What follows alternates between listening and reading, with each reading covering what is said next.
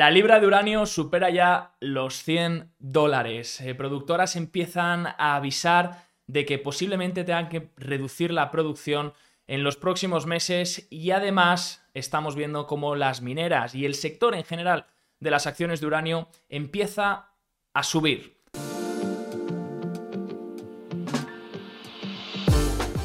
¿Qué está pasando? ¿Qué sigue pasando con el uranio? Tenemos con nosotros por aquí a Luis, como siempre, materias primas para informarnos de lo que estás viendo. Luis, lo primero que voy a empezar es, eh, tras dos años, dos años en los que hablábamos, hicimos ya un primer vídeo del uranio, 2021, cuando ya hubo ese primer rally del, uranio, em, el, spot ha, seguido subiendo y ya está por encima de los 100 dólares. Al margen de las mineras y de lo que hagan las acciones, ¿qué, qué opinas? ¿Que ¿Te esperabas ver el spot en 100 dólares? Lo primero, buenas tardes. buenas tardes. Y sí, sí, me lo esperaba. Al fin y al cabo es lo que comentábamos y lo que llevo comentando todo este tiempo. Hay tantas cosas que comentar que hoy va a ser un vídeo muy interesante, bien cargado de información y, pero vamos, respondiendo a tu pregunta, sí me lo esperaba. El mercado yo no se lo esperaba, pues estaban cotizando a tan ridículos múltiplos baratas las empresas mineras. Y se está empezando a reflectar eso en el mercado. Es el principio. Yo digo, la gente que se va es el principio? Algunos dicen que es el final, ¿eh? Nada. Algunos dicen que hay, por así decirlo, un inventario oculto que no ha salido al mercado y que aprovecha ahora los 100 dólares para salir y que nos vamos a quedar todos con cara de tonto al ver que, oye, sí, ha tocado 100 dólares, querían traer a toda esa euforia del mercado y demás, y ya em, empiezan a colocar uranio otra vez y ya está.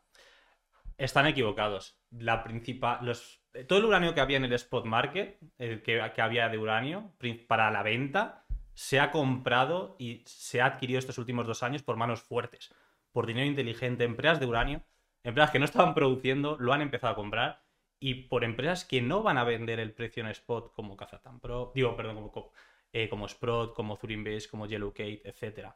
Entonces, ese inventario que estaba ahí en el spot ha sido adquirido y ahora hemos pasado de eh, eh, un, mercado en el que estaban arrojando inventario, ¿vale? Había mucho inventario y Kazajistán, que hablaremos más adelante, estaba dampeando eh, uranio a un mercado en el que las propias minas van a ser las que metan el nuevo uranio. Y te aseguro, y lo vamos a hablar hoy, no hay muchas minas que vayan a entrar en producción. ¿Podemos decir que no hay uranio en el mundo? Hombre, el es una pregunta un poco complicada. Porque el uranio es necesario. E, el uranio es muy necesario. Sobre todo ahora que está la moda esta de tener un Tesla, tener un coche eléctrico y demás. Entiendo que que, en el futuro el uranio va a ser más necesario que nunca, ¿no? Hay que, hay que por algún modo, financiar esa electricidad. Yo creo que, y aquí podemos empezar un poco la, discusión, eh, y para que todo el mundo no esté un poco en la misma página y diga, hostia, esto del uranio, ¿qué coño es?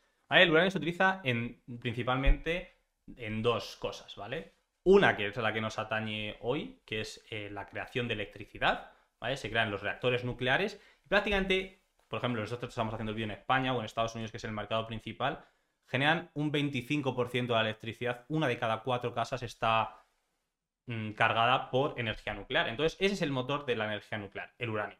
Y luego otro, que es un poco más especulativo en los tiempos que corren, mucha gente es una baza, una es que se puede tener ahí, no queremos hablar mucho de, ello hoy, pero es eh, geopolítica, eh, guerra eh, y armamento nuclear. Todos los submarinos, todas las guerras, todos los armamentos nucleares van con uranio altamente enriquecido y que también tiene un, pequeño peso. Luego hay una tercera parte que es otro, que es para medicina y cosas así, pero es un 1% de la consumición, así que tampoco es muy relevante. Entonces, dicho eso, que es un poco el tema principal, ¿se necesita energía? Obviamente es como empezamos el vídeo hace dos años.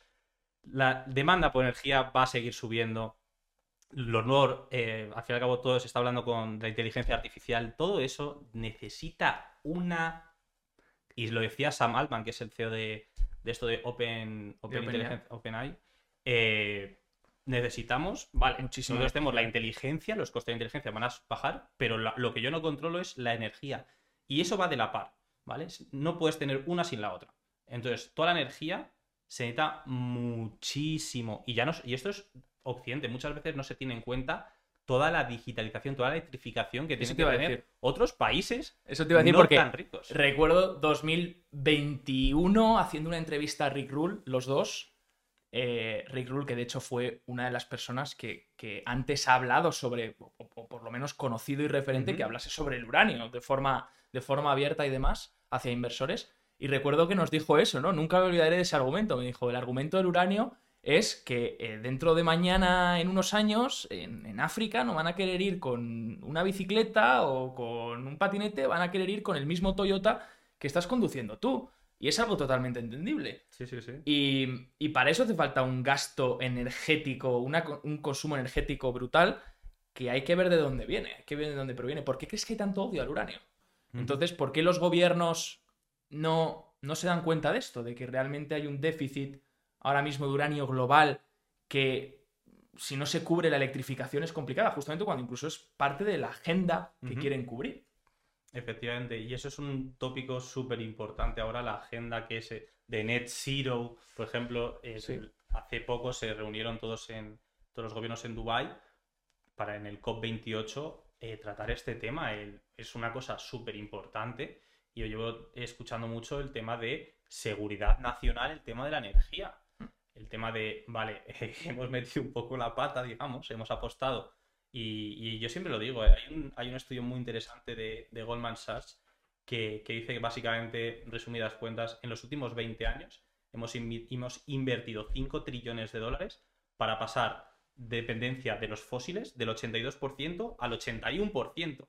Entonces, el tema de la energía solar y el viento, que no estoy nada en contra, de hecho soy pro, pero la gente cuando piensa en uranio dice... mm, Si creen es- que odias lo demás. Odias lo más- No, y al fin y al cabo es una sinergia, es una combinación de, de, la- de todas para. Porque, a ver, vamos a necesitar mucha, mucha, mucha demanda de energía. Entonces, no, vas a, no va a ser solo con solar, no va a ser solo con carbón, va a ser un mix eléctrico. Lo que pasa es que mm, lo más popular en su momento y que no creaba controversia, porque un político lo que no quiere es controversia, es que no se metan contigo, hacer tu candidatura y ya está. ¿Y qué cumplía eso? La solar y la del viento, la eólica. Pero en cambio, la energía eh, nuclear sí que ha sido vaqueada, pero ha sido vaqueada un poco a las sombras por gente como Bill Gates, Sam Altman y Elon Musk también lo está vaqueando mucho ahora. eh, más un poco en modo emprendimiento del Silicon Valley, que va a empezar a salir ahora al mercado y se va a escuchar mucho, créeme, se va a escuchar mucho el tema de los eh, eh, reactores nucleares pequeños, ¿vale? En 2028 van a empezar a producir ya en Wyoming, ¿vale? Y al fin y al cabo es eso. Tú cuando haces un reactor, lo típico de un reactor nuclear, ¿por qué no se hacían tantos? Era un poco por la contradicción de los tres accidentes que ha habido. eh, nucleares, el último en 2011 en Fukushima, y ahí se desmanteló mucho, mucho reactor nuclear. Pero, pero eso, ahora va a volver a empezar todo ese renacimiento nuclear y eso va a crear una demanda que no tiene en cuenta eh, ni la eh, Asociación de Ene- Energía Internacional. Y son escenarios que, como inversor, son escenarios realistas al fin y al cabo. Va a crecer la demanda, no hay inventario. La oferta es 120, 140, la demanda son 200 millones. Hay una oportunidad gigantesca y por eso dije, dije, uranio va a ser la inversión de la década en su momento y lo sigo pensando más. Más a medida que vas viendo, obviamente, que los catalizadores se van, se van poco a poco, poco a poco generando, ¿no? Cumpliendo, tachando de la lista de un poco de la tesis que se hizo ahí hace mucho tiempo. obviamente es una apuesta, es una apuesta que al final es una apuesta grande. O sea, al final es, es, es decir, hostia, es una apuesta a futuro un poco imaginándose el mundo del futuro de, de todo va a ser inteligencia artificial, criptomonedas a lo mejor, que el consumo de energético, Ajá. las criptomonedas. Una vez recuerdo la primera vez encima que hablé contigo de, de Bitcoin, nunca olvidaré lo que me dijiste, ¿no? Me dijiste, ¿para qué, ¿para qué invertir en Bitcoin cuando puedo invertir en energía nuclear, ¿no? Y al final es la misma tesis. Total, total. Lo que hay detrás de, de- de Bitcoin es gasto energético, que, que sí, que la moneda está muy bien y, y- y las criptomonedas eh, pueden ser una, una solución posible, y, pero detrás va detrás la tesis implícita de, de- de la- de cómo se va a cubrir ese- esa necesidad energética. Eh, también eh, quería preguntarte el tema del spot, porque claro, estamos viendo estas últimas semanas 100 dólares la libra, 105 creo que hemos cerrado ayer eh, qué está pasando de repente para que la libra se situase hace seis meses y había subido ya una barbaridad, ¿eh? 60 dólares la libra. Y ya decíamos, ostras, está, está fuerte. Eh, ahora 100 dólares en, muy poco tiempo. Las, las, acciones incluso de uranio tampoco habían reaccionado mucho, se han mantenido bastante... Algunas sí, algunas grandes como Cameco o UEC eh, eh, sí que llevan haciéndolo bien, pero el resto estaban un poco más tranquilas. ¿Qué ha pasado en los últimos meses para que el spot esté en estos niveles? Y quiero preguntarte también, aunque en términos absolutos sea el nivel máximo, en términos ajustados por inflación, todavía no estamos en máximos que se vieron en otros picos. ¿Qué opinas? ¿Va a llegar a máximos? ¿Cómo ves el spot? ¿Y qué es lo que está fomentando también? Es esa subida por encima de 100 dólares. Correcto. Yo siempre un poco, para que todos estemos en la misma página, siempre hay que poner un poco de contexto. Y podríamos decir que el uranio eh, lleva en un mercado bajista desde el 2011, desde que, lo que comentamos. Inventa... La oferta, la demanda está aquí, la oferta está aquí, es un mercado en déficit. Eso los recursos naturales significa precio alcista. Lo único que lo controla, los inventarios, que lo comentábamos un poco antes. Entonces, esos, estos últimos 12 años prácticamente, la tesis ha sido, vale, hay déficit, pero hay inventario empujando. Vale, ese inventario ya no existe. ¿Vale? Principalmente esa, eso es un poco la dinámica, ¿vale? De los fundamentales. Ahora, ¿por qué está subiendo tanto? Hay muchos catalizadores. Y bueno, hay gente que podría decir, vale, no es que llevemos en 12 años de déficit, es que llevamos 25 una, desde hace 25 años, cuando la Guerra Fría y la Unión Soviética desmanteló todos esos misiles también con Estados Unidos, también fue mucho inventario al. Entonces, no se ha llegado a reproducir ese renacimiento nuclear en las minas de uranio para abastecer a tanta demanda que estamos comentando. Dicho esto, eh, catalizadores ha habido varios. Y yo me acuerdo cuando, bueno, eh, el precio estaba en 50 dólares, un catalizador muy importante que hubo fue el gobierno de Estados Unidos que ya lo comentamos en su día. Prohibiendo las importaciones, ¿no? Y incluso antes que ah, todavía no es oficial, lo, seguramente lo será, tampoco voy a dar aquí mi opinión en ello, bueno, luego lo puedo dar, pero no, eh, al fin y al cabo, el, gobierno de Estados Unidos ha puesto un plan para más o menos eh, subvencionar 1,5 mil millones de, de dólares a minas de uranio. Es decir, que es como demanda garantizada de tú minas, yo te la compro. Y por ejemplo, cuando el mercado estaba el año pasado, que pusieron 500, creo que fueron 300, 500 millones de euros, la semana pasada salió este segundo año, van a poner casi 600 millones de euros para comprar uranio estadounidense, ¿vale? Y eso es prácticamente minar porque os vamos a comprar a un buen precio. Y cuando la libra estaba en 45, 50, el gobierno pagó 60 hasta 72 dólares la libra. Es decir, estaba dispuesto a pagar un gran premio porque al gobierno de Estados Unidos puede imprimir todo el dinero del mundo. Entonces, ¿qué más les da 500 millones de euros? No es nada, realmente, pero para el sector del uranio, 500 millones es una locura. Entonces, eh, por eso, por ejemplo, UFC, que lo comentamos en su día, ha, hecho un por 10 en estos últimos dos años. Es una locura. Em, cosas más que han pasado. Al fin y al cabo, eh, en, los, últimos, en las últimas semanas, cosas de actualidad. Eh, Cameco y Kazajistán, que son las mayores, las dos compañías más grandes, una Cameco en Canadá y eh, en Kazajistán producen el 50% de la producción, algo más. Es una locura. Entonces, eh, ¿qué pasa si hay algún problema en sus minas? Eso es, eh, es spot, uranio que iba a salir, que igual hay riesgo de que no salga. Entonces, ese es otro catalizador. Está muy tensionado y a la mínima que, anuncian recortes en producción, te baja la oferta y eso genera un más déficit y genera alza de precios. Es un poco la dinámica que estamos. Correcto. Porque Kazatomprom, si, si no recuerdo mal, lo que ha hecho que superemos los 100 dólares, em, anunciaban el otro día recortes de una quinta parte de la producción debido a ácido sulfúrico. No sé si. ¿Qué se usa el ácido sulfúrico para procesar, entiendo, para, eh, sacar el uranio? Em, pero claro, ¿realmente esto sí? ¿O se lo están inventando? Había teorías de que lo del ácido sulfúrico, pues que bueno, que es un poco la teoría para justificar en los medios, ¿no? Es un poco lo que yo siempre he comentado. El, se está geopolitizando tanto el tema del uranio y se está desglobalizando tanto el mundo hacia Occidente y Oriente, que es un poco lo que pasa con la OPEC, pero en esteroides versión bestia. ¿Vale? Porque la OPEC son muchísimos países que controlan el 40 al 50% de la producción a nivel mundial, pero es que en el caso del uranio, que es un, recurso, mm, no te voy a decir más importante, pero te puedo decir que está muy a la par que el petróleo, eh, lo controla solo un país. Y ese país realmente, aunque sea un país independiente, todo el mundo puede decir que tiene una influencia muy importante rusa. Y al fin y al cabo es eso.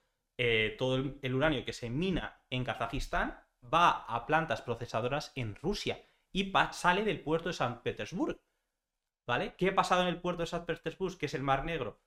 Había un conflicto, un conflicto a nivel mundial que era Ucrania-Rusia prácticamente. Y yo me acuerdo con una, no voy a decir el nombre ahora, pero hay una persona que ahora mismo está reunido en la Casa Blanca que me dijo en su día, eh, tú piensas que es, hay un, buque mercantil que tiene que traer uranio de, de, ese, de ese puerto a Estados Unidos. Si ese, ese barco no sale, el precio va a doblar mañana mismo. Porque todas las utilities que necesitan comprar ese uranio, que lo tenían pactado en long term contracts, si no, no lo hacen, tendría que comprar en spot. Y en spot, todos esos millones de dólares harían pasar, ¡pum!, al momento. Entonces, es un cuello de botella muy grande, es un mercado, lo que quiero decir, es un mercado muy tight.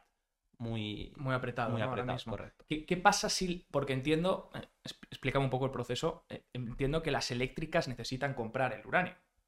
Las utilities te refieres a las eléctricas que tienen que comprar este uranio para poder dar los servicios que tienen con sus clientes, que deben a sus clientes. Correcto. Eh, ¿Qué pasa si una eléctrica no puede pagar el precio spot?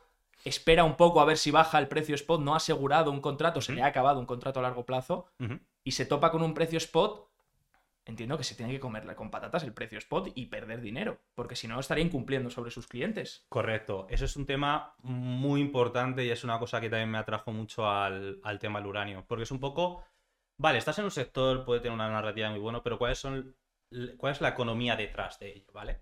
por ejemplo, cuando tú creas una, central nuclear, ¿vale? Eh, es un, un coste muy, muy, muy, muy alto el tema del CAPEX, la inversión que tienes que hacer para crearla, pero luego el mantenerla en tema del el uranio, que es el motor que, tiene, no es tan caro. Prácticamente eh, mm, la inteligencia, la inteligencia, perdón, la, Asociación de Energía Internacional dice, estima que es entre un 4 y un 5% el coste del uranio para lo que es la creación de electricidad. Es decir, es mínimo. Si el precio doblase, sería un 10%. Si el precio cuatriplicase, sería un 20%. ¿Vale? Para que te hagas una idea, el gas natural, las centrales combinadas, el precio de mantenerlo, de, operativo, del gas natural respecto a la creación de electricidad es un 70%. Es decir, compara un 5 con un 70, el precio de, si se mueve el gas natural va a tener un gran impacto al consumidor final. Y lo hemos vivido. plan, yo en España, por ejemplo, lo hemos vivido. En otros países supongo que habrá pasado también. Entonces, si el gas natural sube mucho, como pasó eh, después de cuarentena, ¿qué pasó? Pues que en vez de pagar 40 euros por la electricidad, estás pagando 120, 160. ¿Y qué pasaba? Pues no pasaba nada, te puedes quejar en tu casa, pero las utilities lo tienen que pagar, porque tienen la obligación de crear esa electricidad, esa demanda.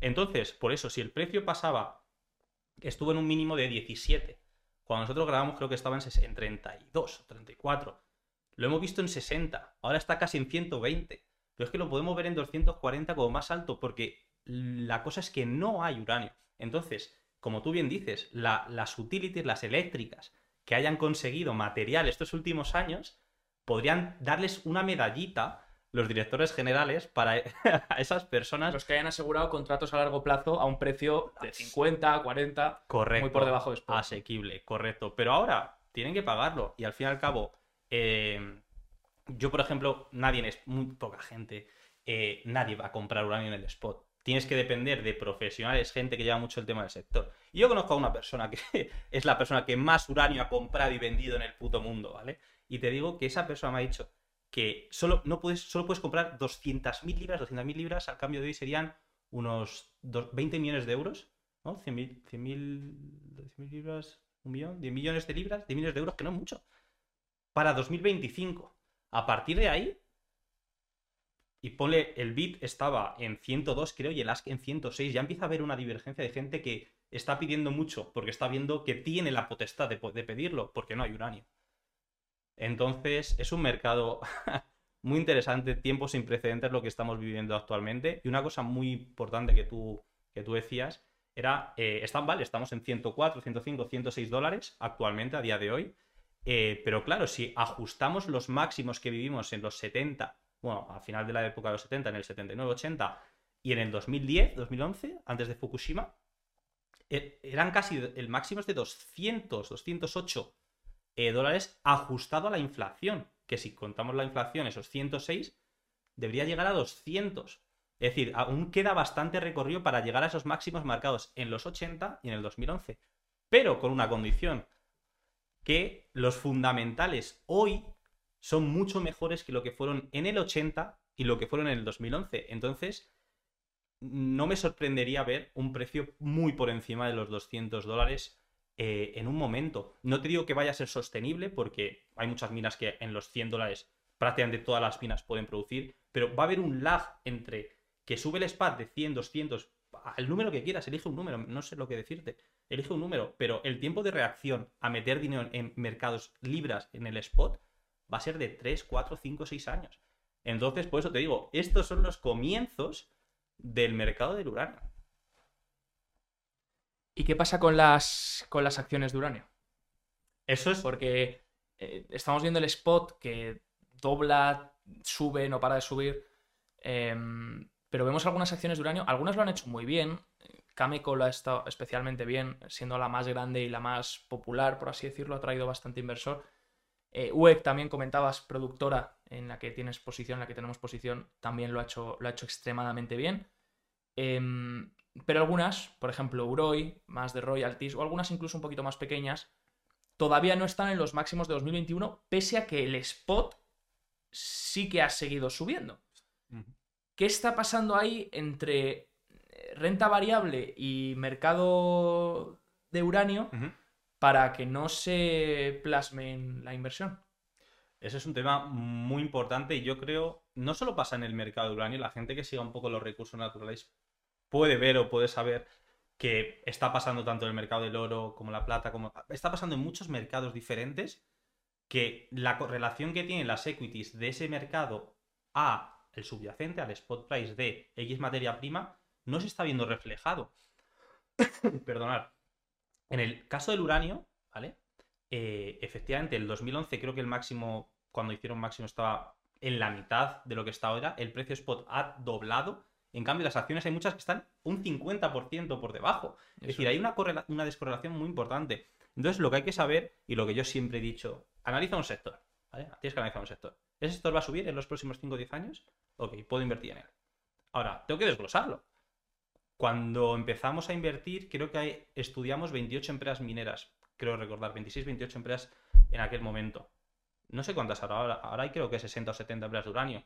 Eh, tienes que elegir la mejor. ¿Cuál es la o cuáles son las mejores empresas de, uranio? Entonces, mm, buenos managers, buenos managers, eh, proyectos sólidos y sobre todo, yo siempre me he centrado en Estados Unidos. ¿Dónde están? ¿Dónde se producen las mayores revalorizaciones en las acciones locas? ¿Es en Irlanda? ¿Es en Nigeria? ¿Es en Australia? No, ¿es en España? No, es en Estados Unidos. Entonces ya has quitado 28 empresas a creo que 5 o 6. Entonces es muy fácil elegir cuál va a subir. Entonces, pero bueno, todas va... Eventualmente todas van a reflejar el precio subyacente. Pero claro, para reflejarlo, uno, tienes que tener uranio. Porque no, no vale con tener uranio en tu nombre.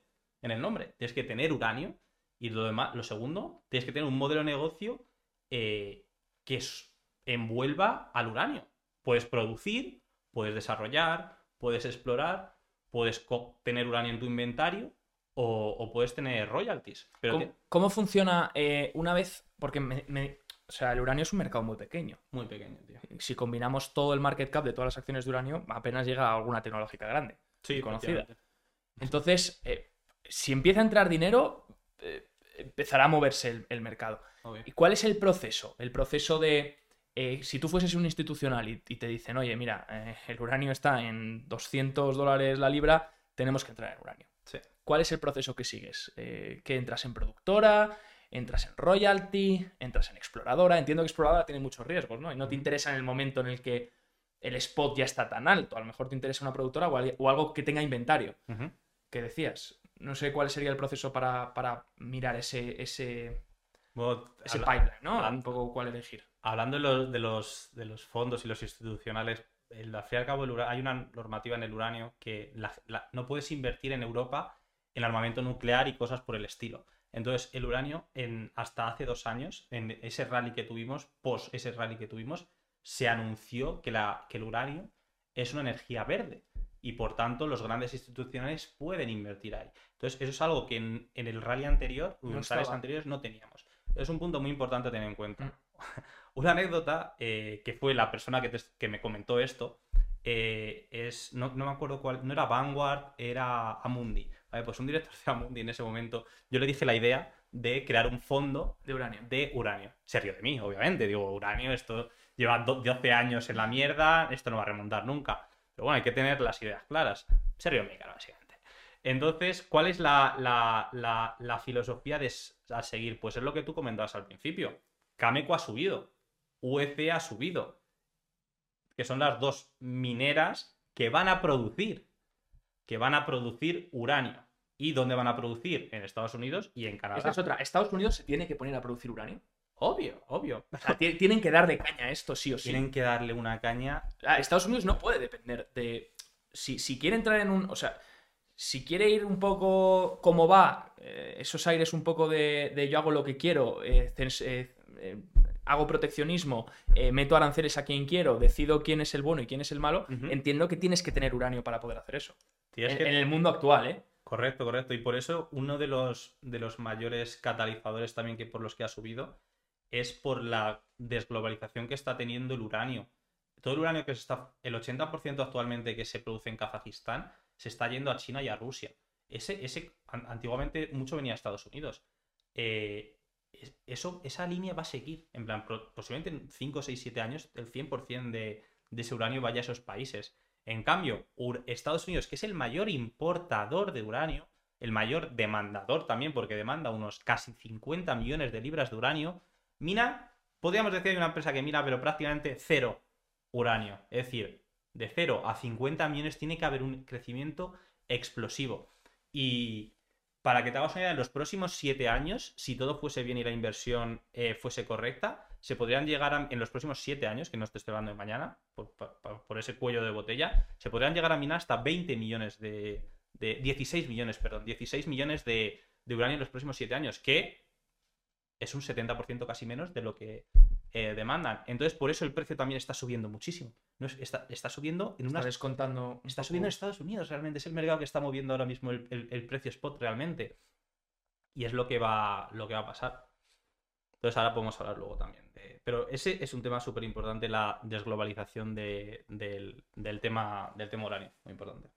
Me sorprende mucho. ¿Qué te contó Tú tienes una muy buena relación, decías antes, eh, he hablado con, esto me lo cuenta la persona que más uranio ha vendido en el mundo, Scott Melby, con quien tienes varias entrevistas en tu, en tu, canal, no es que esto salga ahora, sino que llevas haciéndole entrevistas durante muchos, muchos años.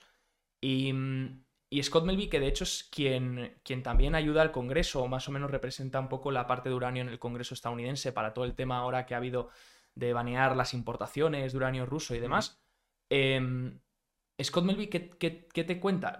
Lo primero me sorprende, me sorprende lo visionario que es esta gente y lo cíclico y las oportunidades que dan los, mercados de materias primas. Me sorprende que al final, si algo es cíclico, eh, es sobre todo ahí donde lo vamos a encontrar, ¿no? O sea, no, hay, nada puramente más cíclico como esa, esa, inversión, ese pico, esa desinversión, estar años perdiendo dinero para luego volver a, a remontar, ¿no? Esta gente estuvo años palmando pasta, estuvo años invirtiendo en un sector que nadie quería, que todo el mundo escupía, que nadie quería saber nada con la energía nuclear ni que se me relacionase el nombre.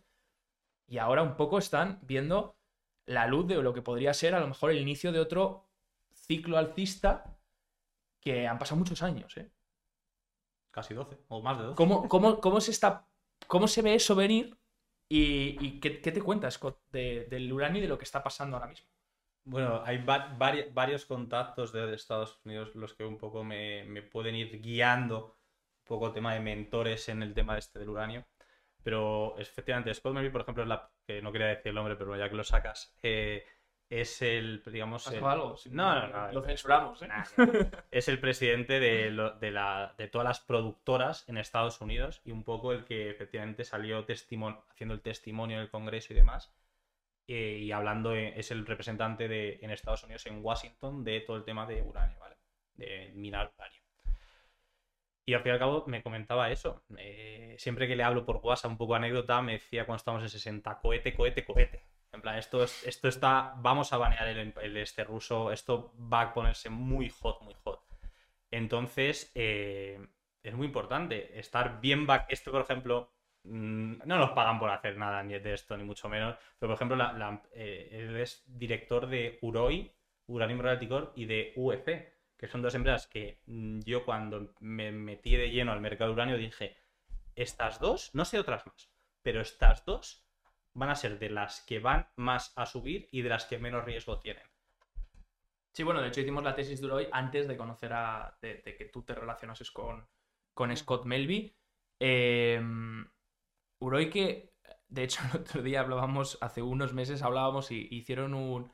hicieron un offering eh, hace unos cuantos meses para, para recolectar dinero y, y nos cagamos en todo, ¿no? Pensando como, ¿cómo haces un offering para comprarte, ponerte a comprar uranio a 70 dólares la, la libra, ¿no? Estos tíos tienen que saber algo y ahora ya podrían vender esa- ese, ese uranio que han comprado, lo podrían vender a 100. O sea, 30 dólares más la libra que, que le han sacado a, a ese offering. O sea, han, han creado dinero que a veces esto la gente no lo entiende, ¿no? A veces a, a mí me viene la gente y me dice, la bolsa es un juego de suma cero.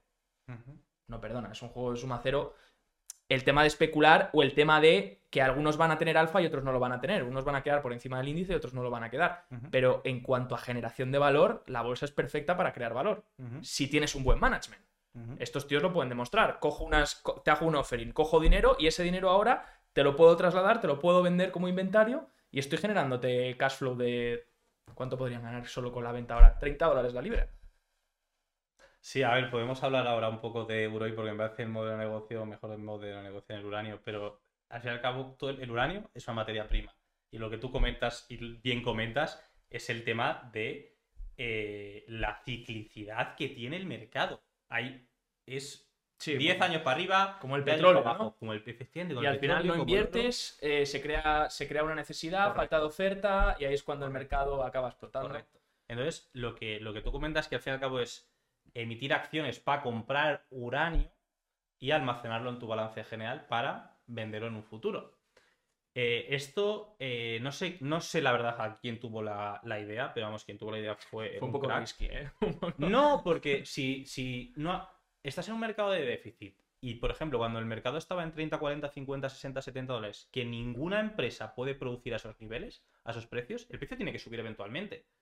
Entonces, si tú coges dinero, lo, lo metes en ese, en ese uranio, ese uranio te sube, te estás financiando a, unos, a, a un descuento muy, muy, muy, muy grande. Y lo puedes tener en tu balance general como, como, una, como líquido, como cash, básicamente, porque lo puedes transformar en cualquier momento.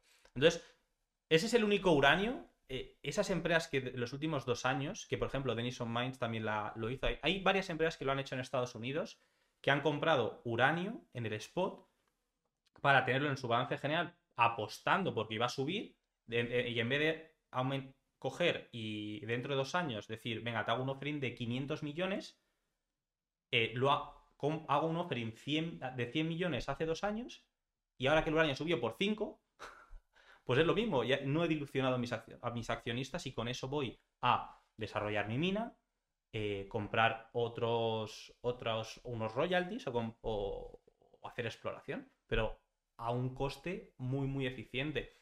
¿Por qué? Porque el uranio tenía que subir sí o sí, que es la primera pregunta. ¿Creías que el uranio iba a subir? 100%. Entonces lo podemos a hablar un poco ahora de cómo invertir en este mercado, que me lo has preguntado, pero lo he omitido un poco. Es el, los fondos de inversión, como al, fin y al cabo lo primero que sube son las grandes, pero no, no en el uranio, al fin y al cabo en prácticamente cualquier sector. Si tienes liquidez, prácticamente es lo que necesita eh, un, un fondo de inversión. Un tema de, de inversión, en este caso uranio, ok, y luego desglosas, pum, hay 70, vale. ¿cuál- Entiendo que ETFs, líquidos. Efectivamente. ¿Cuál es la empresa más líquidas? Y la otra opción, que es los fondos indexados sobre todo, es qué ETF hay. ETFs, eh, ¿qué- qué- qué- ¿cuáles conoces? Porque el URA eh, no tiene el 100% en, en- en- en uranio. Creo que tiene una parte en, temas eh, armamentísticos eh, y demás. Entonces no sería, por así decirlo, el mejor ETF de uranio. Podría haber algún otro. ¿Qué opinas también de Sprott? Comentábamos, estas al final cotizan con un premio muy pequeño sobre NAV. Y, y al final, si tú quieres que se te genere valor para el accionista, tienes que ir a buscar proyectos en los que obviamente tienes un riesgo más alto, porque también está la parte operacional del proyecto. Pero ahí es donde, pues, por ejemplo, entran en juego pues, productoras con buenos, buenos proyectos, em, royalties que hayan invertido bien en momentos a bajo coste y que ahora puedan disfrutar de, de beneficios en los proyectos también estos. ¿Cómo lo ves en general ahora mismo la, la industria? Bueno, al fin y al cabo, eh, la otra cara de la moneda también que subía Cameco y UEC es que subían también Sprott, como tú bien dices, Zuri Invest, bueno, eh, Yellow Cake, es decir, e- e- digamos, para que todo el mundo entienda, ETFs físicos, se llaman Trust y son como, yo emito acciones, pero compro, solo estoy eh, permitido para comprar eh, uranio, uranio físico. ¿Vale? Entonces, lo que haces es, emito la acción, Javi, tú quieres comprar 1000 euros de uranio, tú no puedes, entonces compro, meto Sprott y Sprott lo que hace es emitir acciones y compra uranio físico. Y así tú eres accionista de ese uranio físico a través de Sprott. ¿No quita eso oferta en el mercado? Claro que quita oferta. Eso es un catalizador de los que hablábamos también por el tema de todos esos especuladores que han, en, en lo que hablábamos en los 70 y en los 2000 no había especuladores, no utilities, que son los que realmente tienen eh, eléctricas que tienen que comprarlo. Especuladores de fo- no FOMO, no FOMO, eso es lo que va a venir, sino eh, un negocio al fin y al cabo. Compro uranio, spot, lo quito del mercado y lo almaceno y no lo vendo, lo holdeo. Entonces ya estás creando mm, un, un- snowball, una, una- una bola de nieve, porque no hay, no hay uranio. Y el uranio que lo están comprando, están comprando especuladores, que al fin y al cabo les da igual un poco el precio, es a lo que coticen ellos. ¿vale? Porque si mucho, mucho dinero, entra mucho dinero a Sprott, digamos que Sprott está, eh, lo que tú comentas, price to NAV eh, positivo, está permitido para comprar, porque no puedes comprar a un dis- un discount, tienes que ganar dinero el accionista. Entonces, cuando está a 1, tanto de price to NAV, ¿vale? Compras uranio y lo quitas del mercado. Entonces, es un buen negocio que vas a ganar dinero si piensas que el spot va a subir y vas a perder dinero si piensas que el spot va a bajar, básicamente. Eh, pero claro, y yo siempre lo he dicho, eh, esas empresas también han subido porque reflejan el precio del spot. Si, esas, si el spot sube, esas empresas van a subir sí o sí. Claro, digamos que ahora el spot se mantiene plano. Em, a lo mejor no tendrías ese reflejo en los, en los, en, en- en los que ya han subido, ¿no? En los que son, hacen un poco la función de ETF, en los trust. Pero por encima de cierto nivel la libra, las productoras o las royalties o las mineras al final acaban ganando dinero. Correcto. Y tienen mucho más apalancamiento. Al fin y al cabo, lo que comentamos, Sprott y todas estas, las que he comentado ya, las 3-4 que he comentado, reflejan el spot, ¿vale? No van a subir más que eso.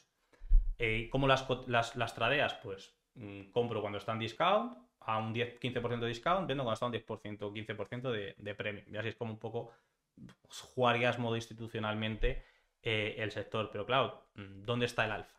¿Dónde está el alfa? Está en las empresas de uranio eh, que van a ir apalancadas. Entonces, las productoras han subido y luego tienes, y es que ya no hay más, es que el mercado es tan pequeño que tienes Kazatomprom y Cameco, ¿vale? Las dos grandes productoras. Luego te vas un poco a una segunda división, digamos, pero que tenía mucho valor, que era UEC, que ya lo ha reflejado, ya es una empresa de 3,5 billones, no de 90 millones, como cuando empezamos a analizarla. Eh, qué Es, de- es- es, de hecho de las empresas que más ha subido de uranio el año en pasado, el último año. el año pasado, de todas las que había, fue la segunda que más y a, un- a- a nada. Casi un 100% de, de revalorización. Pero porque fue la más agresiva. Fue. hizo casi mil millones de adquisi- en adquisiciones. Compró Rock Rider de Río Tinto. Compró eh, el UEX de todos los pozos de, en- de Canadá. Eh, compró Uranium One, de que era por, eh, de, eh, de la Unión Soviética, de Rusia que lo tuvo que vender antes de empezar el conflicto de Rusia. Y todo eso fue comprado a precios ridículamente baratos, oportunos. Y ahora que el precio ha triplicado, pues es que esos proyectos valen 5, 6, 7, 8 veces más. Entonces es muy, muy cantoso. Se lanzaron ayer además un... Parece que lo tenían esperando, ¿no? Al, Sí. al- al momento de romper máximos para celebrar, lanzaron un, un comunicado, anunciar producción ya Para agosto. para agosto, ¿no? Para agosto. Entonces, bueno, es una empresa que ya ha subido muchísimo. Yo creo que al fin y al cabo lo que va a pasar con las empresas de uranio es que todas van a subir. Eventualmente todas van a subir. Eh, Sí, luego es un poco ver el alfa, ¿no? Eh, unas van a subir, ¿vale? Una a lo mejor sube eh, un poco más, un 10% Sí, más, un 20% más. Hombre, al fin y al cabo todo inversor lo que quiere es batir el índice al que, Claro. con el que está compitiendo, ¿no? Obviamente, eso es Pero en general, si entra dinero en el sector, principalmente todas se deberían ver beneficiadas, ¿no? Correcto, correcto, correcto, correcto. Luego hay muchas más, mm, yo realmente hablo por las que tengo y por las que tengo opinión realmente. Eh, yo lo que te digo es que hay mucha gente que invierte en Namibia, invierte en Nigeria. Y lo dije el otro día, ¿te acuerdas? Digo, eh, ¿por qué inviertes ahí si no has salido de Alcorcón? En plan, invierto en Nigeria y no, no- no he salido de Alcorcón en la vida. Eh, no sabes ni quién es el presidente de Nigeria, no sabes qué tasa impositiva tiene, si tiene royalties, no si tiene tal. Digo, ¿por qué voy a invertir en Nigeria? Digo, si puedo, tengo 5, 6, 7 empresas mejores en Estados Unidos con mejores. Canadá, Canadá tiene, es eh, la cuna realmente de los depósitos enormes. La gente dice como Arabia Saudí, eso todavía estoy por verlo, como el petróleo. Pero los grandes, grandes depósitos, por ejemplo, tienes ahí NextGen y Fission, que son dos empresas muy interesantes también, que están ahí combinadas. Se suele decir que se van a combinar, se van a combinar. Son dos empresas bastante interesantes. No sé si los chinos llegarán a, a hacer un bid por, por esos dos proyectos, si lo, el, el, eh, Canadá lo aceptará o no. O no sé quién será capaz, porque no creo que ellos lo produzcan. Denison también es una empresa bastante fiable. Eh, luego te puedes ir a Australia con Paladin Energy, también es interesante. Paladin no era la de. La de. La de Scott. No, La, de, la de. La de Rick Rule. Paladin no fue la que Rick Rule se hizo multimillonario con Paladin. Bueno, a ver, hizo mucha, hizo mucha pasta. Hizo mucha que me suena pasta. de eso, ¿eh? Me suena de. Paladin no fue una de las que subió hace. Subió muchísimo, subió un 1200 veces o 100 veces, no sé. Pero vamos, eh, a ver, es momentos estratégicos, porque algo haya subido. tiene- A ver, es una empresa bastante sólida y que va. El Langit Highridge, no sé cómo se dice el proyecto que tienen, y Lance eh, son dos proyectos muy interesantes que Uranium Práctico tiene, tiene, tiene Royal de Y es una empresa que va a subir también, al fin y al cabo, todas van a subir.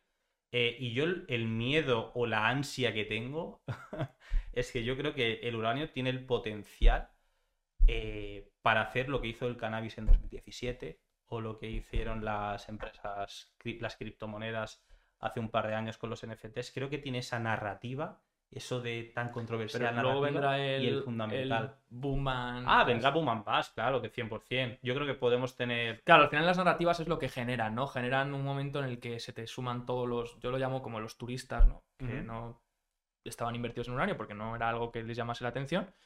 De repente es como que suben y, oye, ¿has invertido en uranio? Y entonces ya es como que la tesis parece bonita y parece muy guay porque todo está subiendo Sí, sí. y se crea el efecto llamada, ¿no? Correcto. Entonces eh, se mete todo el mundo, es un mercado muy pequeño. Eh, eso puede hacer que tengas subidas como las que hemos tenido estas semanas de doble dígito en, pocas, en pocos días y o en el mismo día mismo. Y, y al final, pues obviamente eso cuando quieran vender o cuando quieran colocar, se quedarán los de siempre. O sea, al final... Ah, O, claro. o lo que nos pasó en 2000, un poco en 2021 hubo un boom and, and bust, ¿eh? O sea, tuvimos una subida drástica. De hecho, yo me acuerdo, hicimos tema Auroy, subió hasta un 100% desde, desde, desde el vídeo y luego empezó a bajar un 60%. Ujú, Y estuvo, hemos estado un año y medio en mercado bajista con, con el uranio. Sí. Eh, uranio que de hecho hay gente que dice que no es nada, no es nada sensible al ciclo. ¿Tú qué opinas? ¿Va por su bola o tal? Yo he visto que se mueve mucho como un activo de riesgo. Fíjate. Sí. No sé si eso puede llegar a cambiar cuando la narrativa cambie, pero ahora mismo lo veo como un como que se mueve igual que el Bitcoin, igual que el Nasdaq triple apalancado. Es un poco como llevar riesgo, pero muy apalancado. Mm, A ver, yo creo para que todo el mundo lo entienda, cuando, cuando se habla de que está un poco ligado al ciclo económico, es un ¿Mm? poco, por, por eso siempre dice la gente que piensa que el, hoy el petróleo no va a subir hoy que, o el cobre no va a subir, va a haber recesión. Entonces la recesión va a hacer que la demanda baje, entonces el precio no va a subir. Entonces es un poco, un poco lo que quiero transmitir, ¿no? El tema del ciclo económico es la demanda está bien, el precio está bien. Precio, la, la economía está mal, el precio está mal. En cambio, eh, ¿cuándo no se da esos acontecimientos? ¿Cuándo se da, dice que es contracíclico, digamos, o no está ligado al ciclo económico? Es cuando tiene unos fundamentales tan sólidos que aunque, por- aunque la demanda baje, no tienes oferta. Entonces, si no tienes oferta, aunque la, tu demanda baje, va a haber más demandadores que compradores. Y si no hay inventario, el precio puede subir, tiende a subir. Entonces, eh, efectivamente, yo creo que el mercado, el, el mercado del uranio, aunque hubiera una recesión, Podría hacerlo bien. podría hacerlo bien. Aunque hubiera una guerra, podría hacerlo bien. Si todo sigue igual, podría hacerlo bien. Entonces, es un mercado muy interesante. Al fin y al cabo, son recursos naturales. Es un mercado tan pequeño que se puede hablar de empresas volátiles, porque te puede subir, como tú bien dices, un 35% en tres días, como que bajar un 20% mañana. Sí, en un día. Y no podría Lo pasar. hemos vivido. Sí, en lo hemos vivido. año. El otro, día- Entonces, el otro día bajaba WQ 17. por eso los 18 en apenas abrir. Entonces, al final es la volatilidad a la que te expones, es un mercado, como tú dices, súper pequeño, lo que hace que se mueva, lo que hace que se mueva a bandazos. Eh, oye, coméntanos un poco, el otro día ponías un tweet de, de Uroi. Em, fíjate, UX sí que está en máximos, UX empieza a ponerse un poquito vertical. Em, también por eso, por lo que hemos dicho, ¿no? De las productoras, empieza a producir, ha tenido bastantes catalizadores. Uroi, en cambio, que es más de royalties, más de proyectos, que hicieron esa compra también de uranio bastante interesante, que tienen inventario. El otro día subías un tweet, eh, vamos a ponerlo en pantalla, donde valorabas eh, un poco a, a- mayor valoración de lo que está actualmente, ¿no? Eh, tiene un upside bastante interesante. Cuéntame un poquito, cuéntame un poquito sobre esto.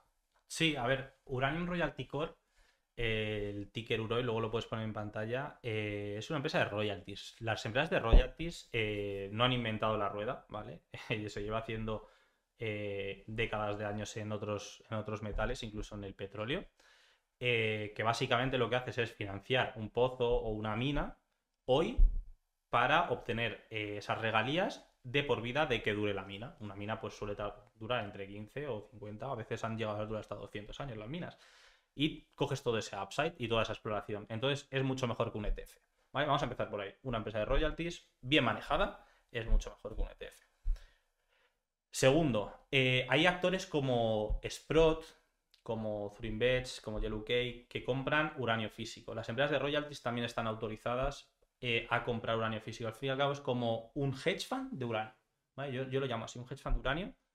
Eh, normalmente estas empresas, como lo bien comentamos, tradean a 1,0 algo de price to NAV, ¿vale? Es decir, tienen un poder adquisitivo mm, como de un broker, digamos, para pagar las comisiones y si el precio del subyacente sube, tú ganas y si pierdes, tú pierdes.